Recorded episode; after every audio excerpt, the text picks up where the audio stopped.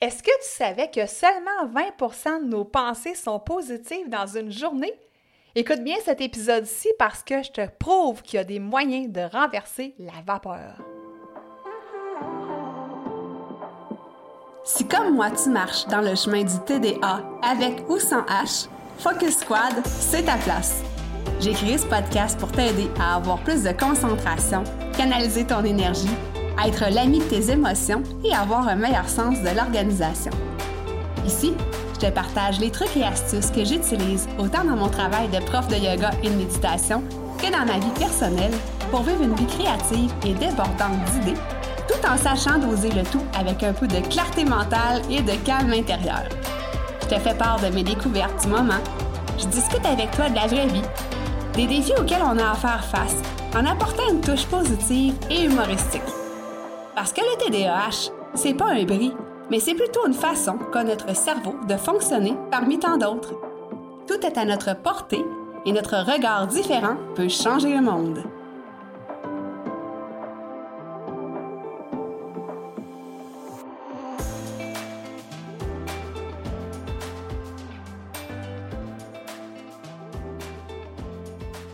Salut, salut! Bienvenue sur le podcast Focus Squad, épisode 120.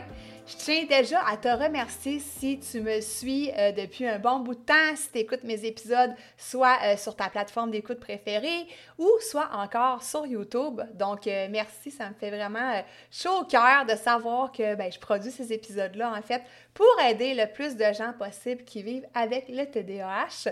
Donc, merci, merci d'être là, d'être présent, présente à chaque semaine.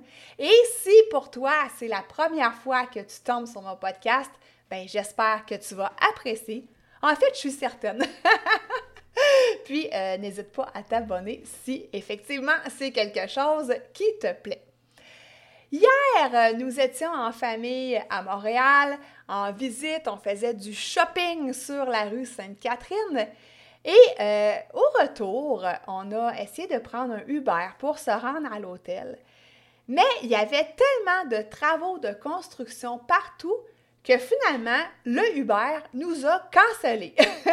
tu peux t'imaginer, on n'était pas dans le fin fond du désert du Sahara, là, mais quand même, ils nous ont cancellés. Donc, ça a fait en sorte qu'on devait revenir à pied à l'hôtel. Une marche d'environ, je te dirais, là, une bonne trentaine de minutes, mais euh, c'était pas plus grave que ça parce qu'on n'avait pas des paquets si lourds à transporter, on n'avait pas dévalisé les magasins, mais la seule chose, c'est qu'on devait revenir à Québec pour une certaine heure parce qu'on avait un rendez-vous. Donc, euh, mon amoureux craignait qu'on soit en retard, qu'on soit serré dans le temps. Moi, intérieurement, je me disais, ben écoute, c'est pas plus grave que ça, euh, on n'a pas vraiment le choix, il faut y aller à pied, ça va nous faire prendre l'air, ça va nous faire découvrir des rues de Montréal qu'on ne connaissait pas parce que effectivement, on ne connaissait pas nécessairement le chemin pour s'en revenir. Intuitivement, ou euh, je savais avec un, certain sens de l'orientation, je ne dis pas que je suis une queen de l'orientation, mais quand même, je savais dans quelle direction il fallait aller. Je savais qu'il fallait descendre et par la suite tourner à gauche. Et euh, effectivement, on n'a pas passé par le même chemin qu'au début, euh, quand on a pris un Uber pour y aller. Euh, on a fait face à justement plein de travaux de construction qui ont ralenti un petit peu notre course au départ. Et là, ben, euh, mon amoureux craignait justement qu'on soit en retard et son niveau de stress augmentait. Et moi, pourtant, je savais qu'on ne se perdrait pas, je savais qu'on allait se rendre, je savais qu'on serait correct dans notre horaire. Donc, pour moi, le stress, j'en avais pas. Euh, je partais à la découverte avec quand même le sourire aux lèvres. Honnêtement, ça ne me dérangeait pas plus qu'il faut. Euh, c'est sûr que j'aurais peut-être aimé y aller en voiture, mais euh, écoute, ça me faisait marcher, ça nous faisait bouger. Et là, ben, effectivement, ce qui est arrivé, c'est qu'on on a suivi un autre chemin. On a fait des dédales, on a fait des, des détours. On a suivi des dédales, je devrais dire. Et mon amoureux voulait aller dans une boutique initialement ce qui aurait fait en sorte que euh, si on avait pris le bon chemin ou qu'on serait revenu en Uber, il aurait fallu quand même revenir sur nos pas pour aller à la boutique. Et là, ben, en fait, avec le nouveau chemin qu'on a découvert, ben en fait, on est arrivé à la boutique sans revenir sur nos pas. Ce qui a fait en sorte qu'on, finalement, euh, on est arrivé à peu près au temps où est-ce qu'on s'était dit qu'on voulait arriver, euh, sachant qu'on allait y aller à pied, là, une fois qu'on avait fait le deuil du Uber. Donc, vois-tu, on n'est pas arrivé en retard, on est arrivé à Québec euh, même pratiquement à l'avance pour le rendez-vous. J'ai même eu le temps de faire une sieste, t'imagines? Quelque chose que je pensais pas, j'avais pas... j'avais pas je m'étais dit que ça serait peut-être pas possible, puis en fait, ben, j'avais pas pensé de faire une sieste, mais euh, j'en ai, eu besoin et je l'ai faite. Voilà. Donc, tout ça pour te dire que euh, j'ai vu les choses du côté positif au lieu de me dire Ah, ben là, Christy, on va se perdre, puis on est perdu, puis là, il y a des travaux, par où est-ce qu'on passe, puis Ah, on va arriver en retard, puis tu sais, tu vois l'espèce de. Hein, les pensées en boucle, là, euh, qui. Ça fait comme une espèce de spirale vers le bas. Euh, tu sais qu'avec le TDAH, on est super bon là-dedans, hein, surtout si on a des pensées hyperactives. Mais avec cet épisode-là, je vais te démontrer que c'est possible de cultiver le contraire, en fait, puis de cultiver la boucle des pensées positives. Donc, comment on fait, en fait, pour être optimiste, puis c'est quoi l'optimiste l'optimisme, pardon, pour commencer? Donc, l'optimisme, on dit que ça fait référence au fait d'entretenir une attitude positive face à la vie. Euh, c'est d'être reconnaissant pour les différentes situations qui nous arrivent, être reconnaissant pour ce qui nous entoure, être reconnaissant pour nos forces intérieures. Donc, c'est de voir la vie du bon côté et de laisser, dans la mesure du possible, tout ce qui est négatif derrière. Être positif, ça veut dire que. Euh, être pessimiste, pardon. Ça veut dire qu'on s'attend toujours au pire. Ça veut dire que, euh, en fait, c'est un espèce de mécanisme de défense qui fait en sorte qu'on se dit écoute, euh, la pire des pires des scénarios, ça pourrait être telle ou telle chose. Et finalement, ben, ce scénario catastrophe-là arrive pas, puis là, ben, on est comme content. fait que ça, c'est le contraire, hein? c'est le pessimisme. Pour ma part, c'est pas quelque chose que j'aime à penser. J'aime pas euh, imaginer les scénarios catastrophes. Ça me fait peur, ça me met dans un état d'esprit qui est pas bien, ça me cause du stress. Euh, bref, pour ma part, c'est vraiment pas bien pour mon mental. Mais je voulais quand même te faire la différence, te montrer la différence entre l'état d'esprit qui est positif, positif, j'ai la misère, positif, et l'état d'esprit qui est plus pessimisme. Donc, on a vraiment les deux opposés. Comme je te dis, des fois, on peut être dans la zone grise, on n'est pas toujours pessimisme ou on n'est pas toujours optimisme. Mais quand je vois que j'ai tendance à aller vers le côté obscur de la chose, ben je m'en rends compte. Hein, je prends un instant de recul, je m'en rends compte, puis euh, je ramène mes pensées vers le positif. Euh, qu'est-ce que je voulais dire aussi? Oui, le, positivisme, ça nous aide dans énormément de sphères de notre vie. Ça nous aide à accroître en fait notre espérance de vie parce que notre niveau de stress est plus bas. Ça nous aide à réduire le risque des maladies cardiovasculaires, l'hypertension artérielle, puis ça réduit aussi euh, l'anxiété, puis euh, les symptômes de la dépression. Donc, on serait fou de se passer de ce beau je vais appeler ça mode de vie parce que, ouais, une fois que tu le cultives, une fois que tu le travailles, ça devient plus facile, ça devient plus automatique. Puis, écoute, ouais, ça devient un mode de vie. Donc, comment on fait? Maintenant? Je suis certaine que tu as hâte de savoir comment on fait pour devenir optimiste. Je sais que je vais être tannante encore une fois, mais le premier conseil que je peux te donner, c'est d'avoir une routine matinale qui te fait du bien, quelque chose qui te met dans la joie. Moi, puis fais pas comme moi nécessairement, j'adore le spinning, le vélo, je suis une fan finie, j'aime ça pédaler le matin, ça me met en branle. Je sais que c'est extrême, OK? Toi, tu peux lire 10 pages de ton livre de croissance personnelle préféré, OK? Peu importe. Mais euh, lève-toi un petit peu plus tôt, prends soin de toi, que ce soit juste un soin de peau, ça peut être ça ta routine matinale, ça peut être faire du yoga, de la méditation, peu importe. Donc, d'avoir une routine matinale qui te met dans le positif, qui te met dans la joie, quelque chose que tu aimes faire, quelque chose qui fait en sorte que ta journée démarre sur le bon pied. Donc ça, c'est le premier conseil que je peux te donner. Deuxième conseil, c'est de cultiver des relations qui sont positives. Donc, de t'entourer de gens comme toi qui voient la vie, on va dire en rose, puis qui s'élèvent ensemble. Donc, pour ma part, les gens qui me tirent vers le bas, les gens qui euh, sont plus négatifs, j'essaie de les éloigner de ma vie. Évidemment, mon amoureux hier était dans une situation un peu plus négative. C'est pas parce que ça lui arrive de temps en temps que c'est quelqu'un qui est fondamentalement négatif.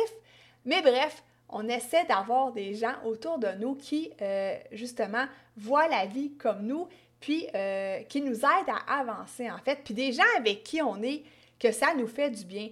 Des gens que euh, ils nous tirent pas d'énergie, là. Tu sais, quand tu quittes disons, la discussion avec cette personne-là ou que tu quittes ton souper au restaurant avec tes amis, ben que tu, sois, sortes de là avec un sentiment de légèreté et non pas « Oh, c'était lourd puis je suis fatiguée ».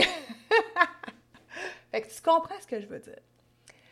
Troisième point, cultiver la gratitude au quotidien. Puis ça, ça peut se faire dans ta routine matinale.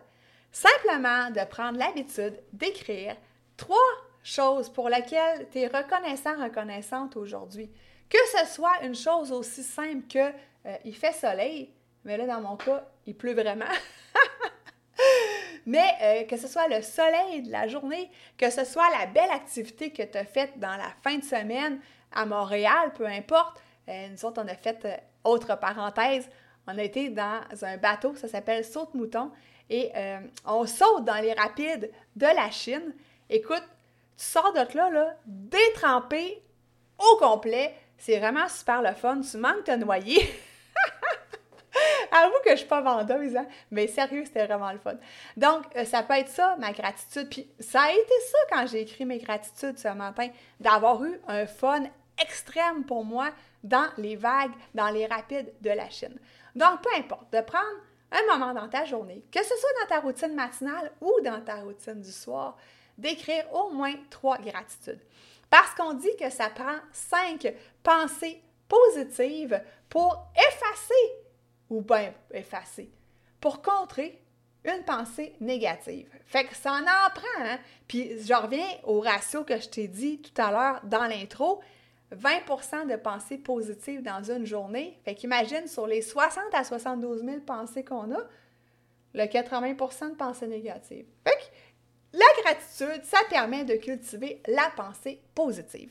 Puis là, je sais que tu vas me dire que c'est cliché, tout le monde en parle, mais Christy, si tout le monde en parle, c'est parce que c'est peut-être quelque chose qu'on devrait faire. Autre point qui ressemble à la gratitude, c'est de formuler des pensées et des phrases positives. Et ça, ça nous aide à générer des émotions positives et des actions positives par la suite. Et là, je te donne un exemple. En fait, si par exemple, je me dis, ah, ben là, je vais me perdre. Si je reprends mon exemple du début, je vais me perdre parce que euh, je ne sais pas par où aller. Au lieu de, écoute, on va trouver un chemin. Tous les chemins mènent à Rome. C'est sûr qu'on finira pas perdu dans un, un trou de construction dans la ville de Montréal. Donc, c'est vraiment d'essayer de reformuler les phrases dans le positif, puis des fois de voir l'avantage. Donc, je pourrais dire, euh, je vais retrouver mon chemin, c'est certain, euh, puis ça va me permettre de marcher au lieu de prendre la voiture du Uber. Donc, c'est un exemple comme ça, mais c'est d'essayer de renverser tes pensées, puis de reformuler tes phrases avec des mots qui sont positifs. Tu sais, si on utilise des mots comme jamais, euh, catastrophe, quoique moi j'aime ça utiliser ça, ça me fait rire, mais tu comprends, d'avoir un vocabulaire qui est plus positif. Ensuite, euh, se mettre en mode solution et vouloir relever des défis. Donc, euh, comme par exemple, dans mon histoire d'hier, en mode solution, en mode relever des défis, ben, je me suis dit, OK, on va marcher un peu plus, on va essayer de trouver notre chemin, ça va être plaisant de découvrir différentes rues, différentes choses que j'ai jamais vues dans la ville de Montréal parce que c'est pas une place que je vais souvent. Donc, euh, puis j'aurais même pu, si j'avais été seule, j'aurais pu me dire, OK, j'essaie de revenir dans tant de temps, tu sais, de, de, me faire une espèce de défi avec ça. J'étais pas mal pris, là, j'allais dire, avec cette histoire-là, mais j'étais pas mal pris, mais tu comprends d'essayer de me faire un défi avec ça. Euh, je sais que c'est pas toujours évident de se mettre en mode solution, d'essayer de trouver des défis, mais dis-toi que peu importe, il y a toujours une solution à tout peu importe la situation dans laquelle tu es, même si tu es vraiment, mais vraiment mal pris, il y a toujours euh, une ressource que tu peux aller puiser à l'intérieur de toi. Puis il y a toujours des gens qui peuvent t'aider aussi autour de toi. Euh, il y a des questions que tu peux te poser aussi hein, pour euh, essayer de te mettre en mode solution. Donc, quand je te dis d'aller chercher des ressources au fond de toi, tu peux te dire, tu peux te poser la question, c'est quoi les défis que j'ai déjà relevés puis que je suis venue à bout par le passé? Ça, c'est une des questions que tu peux te poser. Tu peux aussi te demander si, dans une telle situation, si j'avais pas peur, si je n'étais pas stressée, si j'étais sûre de moi, si j'étais sûre que rien pourrait m'arriver, qu'est-ce que je ferais? Donc, c'est des petites questions comme ça à se poser pour essayer de se mettre en mode solution et d'essayer de relever des défis. Un sixième point que j'ai envie de te donner pour t'aider à être plus positif, positive, à cultiver l'optimisme, c'est d'oser sortir de sa zone de confort et d'essayer de nouvelles choses. Donc, évidemment, quand on rencontre certaines petites difficultés et qu'on passe par-dessus, ben, Christy, qu'est-ce que tu penses que ça fait à notre confiance en nous? Voum! En flèche vers le haut.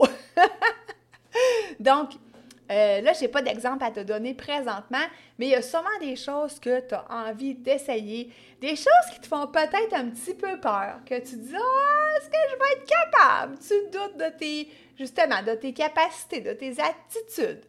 Ben, ose. Pourquoi ne pas les faire? Puis, comme on dit, ça agrandit notre zone de confort, puis ça nous permet de grandir. Voilà tout. Parlant de grandir, mon point 8, c'est de toujours rechercher justement qu'est-ce qui te fait grandir, d'apprendre des nouvelles choses. Moi, je suis une boulimique de formation, je l'avoue, j'adore apprendre. Puis, euh, justement, hier, dans notre aventure à Montréal, on est allé aux toilettes à l'Université Concordia. Puis moi, à l'université, je me sens bien. Je sais pas pourquoi. Je ferais une vie universitaire. C'est, je te dis, je me sens comme à ma place dans une université. Peut-être que je pourrais voir qu'est-ce que je pourrais faire là, à 43 ans pour retourner à l'université. Ou ma fille m'a dit, maman, pourquoi tu ne deviens pas prof à l'université sait On sait jamais. Peut-être que je pourrais enseigner la pleine conscience à l'université. Bref, ça m'a fait découvrir des nouvelles choses et euh, c'est ça. Je reviens à, mon, à mes moutons. Toujours chercher quelque chose qui nous fait grandir, euh, autant dans nos apprentissages, autant dans ce qu'on accomplit, autant dans notre être, dans justement modifier dans la mesure du possible notre attitude qui est plus pessimiste vers l'optimiste. Donc, quand on cherche des choses qui nous font grandir, qu'on apprend des nouvelles choses, qu'on essaie des nouvelles choses, qu'on se met face à des nouvelles situations, encore là, ça vient toucher grandement notre confiance en nous. Et euh, ne pas oublier la contribution dans la société. Pour moi, c'est vraiment quelque chose qui est super important. C'est quelque chose qui me met en joie. Par exemple, ce podcast-ci, qu'il soit sur Apple Podcast ou qu'il soit sur YouTube, ben écoute, ça m'aide à contribuer à un monde meilleur, à aider les gens qui, comme toi, m'écoutent, qui vivent avec le TDAH comme moi, à justement danser avec les défis de celui-ci, puis avoir la vie d'un meilleur côté par rapport au TDAH. Donc moi, c'est une façon de contribuer. Quand je fais mon bénévolat dans la garde côtière auxiliaire, c'est une autre façon de contribuer. Donc, il y a certainement des façons déjà que tu contribues à un monde meilleur, Puis sinon, ben, peut-être en chercher simplement une, ça peut être d'aider son voisin, peu importe, donc de contribuer à un monde meilleur. Dernier point, va te coucher! non, mais dernier point, c'est d'accorder une importance à la qualité de notre sommeil.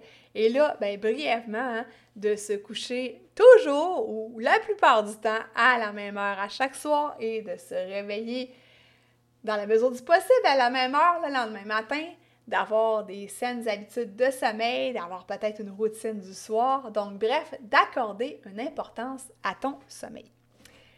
Là, j'ai beaucoup jasé. Je vais juste te faire un petit résumé des points euh, que tu peux euh, mettre en place dans ta vie pour cultiver une attitude plus positive. La première des choses, c'est de mettre en place une routine matinale qui te fait du bien et qui te correspond. Deuxième des choses, cultiver des relations qui sont positives autour de toi. Troisième point, cultiver la gratitude au quotidien. Quatrième point, formuler des pensées qui sont positives. Cinquième point, se mettre en mode solution, en mode on relève des défis. Sixième point, on ose sortir de notre zone de confort et on essaie des nouvelles choses. Puis là, je suis consciente que c'est bien relié au, point numéro 5. Septième point, aller puiser dans nos forces intérieures. Aller voir, en fait, nos accomplissements, regarder en arrière les grandes forces qu'on a en nous. Puis ça, je pense que j'en ai pas parlé du point numéro 7. J'ai passé du point 6 au point 8. Mais bref, aller justement voir qu'est-ce que tu as déjà accompli, puis d'être fier de ces accomplissements-là. Et ça aussi, ça vient augmenter ton assurance, ta confiance en toi. Huitième point, ne pas oublier de contribuer dans la société, puis de rechercher qu'est-ce qui te fait grandir. Et neuvième point, d'accorder une importance religieuse. Ça se dit-tu? Religieusement, une importance à la qualité de ton sommeil. Alors voilà, j'espère que ces petits points euh, t'inspirent. J'espère que tu, vas vouloir en mettre peut-être un ou deux en place, mais mais pas nécessairement tout en place euh, demain matin, on se comprend. Donc, juste en prendre peut-être un ou deux qui peuvent t'aider à augmenter justement ou à améliorer, je devrais dire, ta façon de voir la vie, puis que, qui vont rosir un petit peu plus tes lunettes. Euh, aussi, si jamais ça t'intéresse euh, pour la routine matinale, hein, je sais que je t'en parle souvent, j'ai encore le programme, la méthode FMR qui est encore disponible. Euh, donc, un, petit programme pour instaurer une routine matinale qui te convient en 21 jours. Là-dedans, il y a des capsules de yoga, des courtes méditations, des exercices de respiration. Euh, je te montre aussi comment faire du journaling. Donc, tu peux mixer et matcher ces petites capsules-là pour te faire une routine matinale qui te convient. Donc, si jamais ça t'intéresse, je vais te mettre le lien dans les notes d'épisode. Alors voilà, je te laisse là-dessus. Je te souhaite une super semaine à venir dans une attitude positive. Bye!